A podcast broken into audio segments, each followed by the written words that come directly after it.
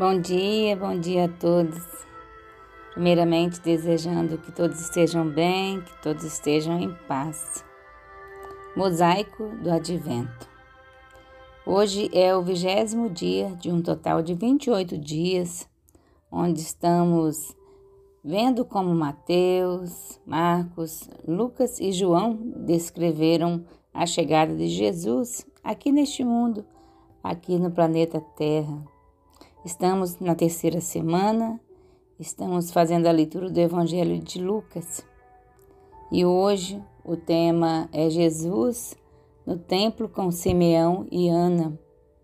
O texto bíblico para nossa reflexão está em Lucas, capítulo 2, verso 21 ao 38, Isaías 42, verso 6, Isaías 51, verso 4.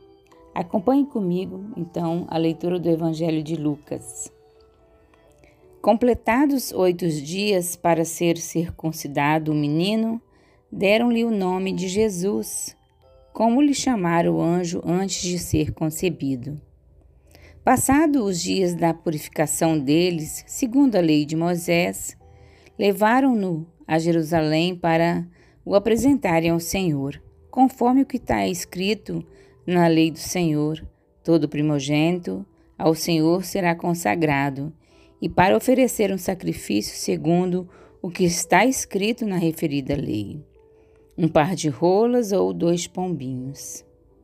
Havia em Jerusalém um homem chamado Simeão, homem este justo e piedoso, que esperava a consolação de Israel, e o Espírito Santo estava sobre ele revelara-lhe o Espírito Santo que não passaria pela morte antes de ver o Cristo do Senhor.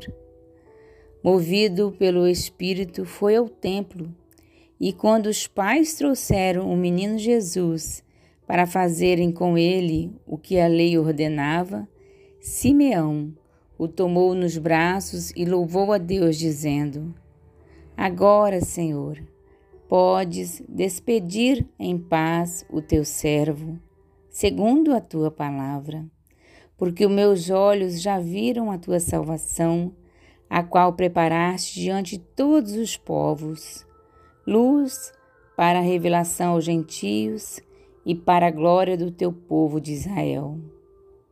E estavam o pai e a mãe do menino admirados do que dele se dizia. Simeão os abençoou e disse a Maria, mãe do menino: Eis que este menino está destinado tanto para a ruína como para o levantamento de muitos em Israel e para ser alvo de contradição. Também uma espada traspassará a tua própria alma, para que se manifestem os pensamentos de muitos corações. Havia uma profetisa chamada Ana, filha de Fanuel, da tribo de Áser, avançada em dias que viveram com seu marido sete anos desde que se casara, e que era viúva de 84 anos.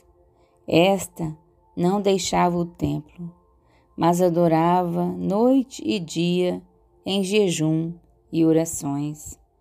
E chegando naquela hora, dava graças a Deus e falava a respeito do menino a todos os que esperavam a redenção de Jerusalém.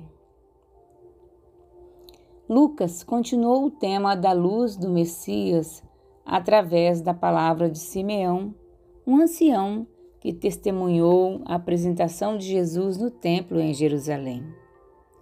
Simeão reconheceu a criança como Messias que traria luz e salvação para judeus e gentios, ecoando várias profecias de Isaías. Passando de Simeão, Lucas mudou seu foco para Ana, uma profetisa de Asser, uma das menores e mais remotas tribos judaicas, localizada no limite noroeste do território de Israel. Asser tinha laços culturais mais profundos com seus vizinhos gentios do que com Jerusalém. A presença de Ana no templo e seu ofício profético são lembretes de que o Evangelho é para todos, pequenos e grandes, gentios e judeus, e aqueles que não se encaixam perfeitamente em nenhuma categoria. Embora Ana fosse uma profetisa, Lucas não registrou nenhuma de suas palavras. Ele, no entanto, mencionou que depois que ela viu Jesus apresentado no templo, ela subiu e começou a agradecer a Deus e a falar dele a todos os que esperavam a redenção de Jerusalém. Em outras palavras, Ana se tornou a primeira evangelista registrada no Novo Testamento a publicar as boas novas de salvação por meio de Jesus. Tenham todos um bom dia, fiquem com Deus e até amanhã.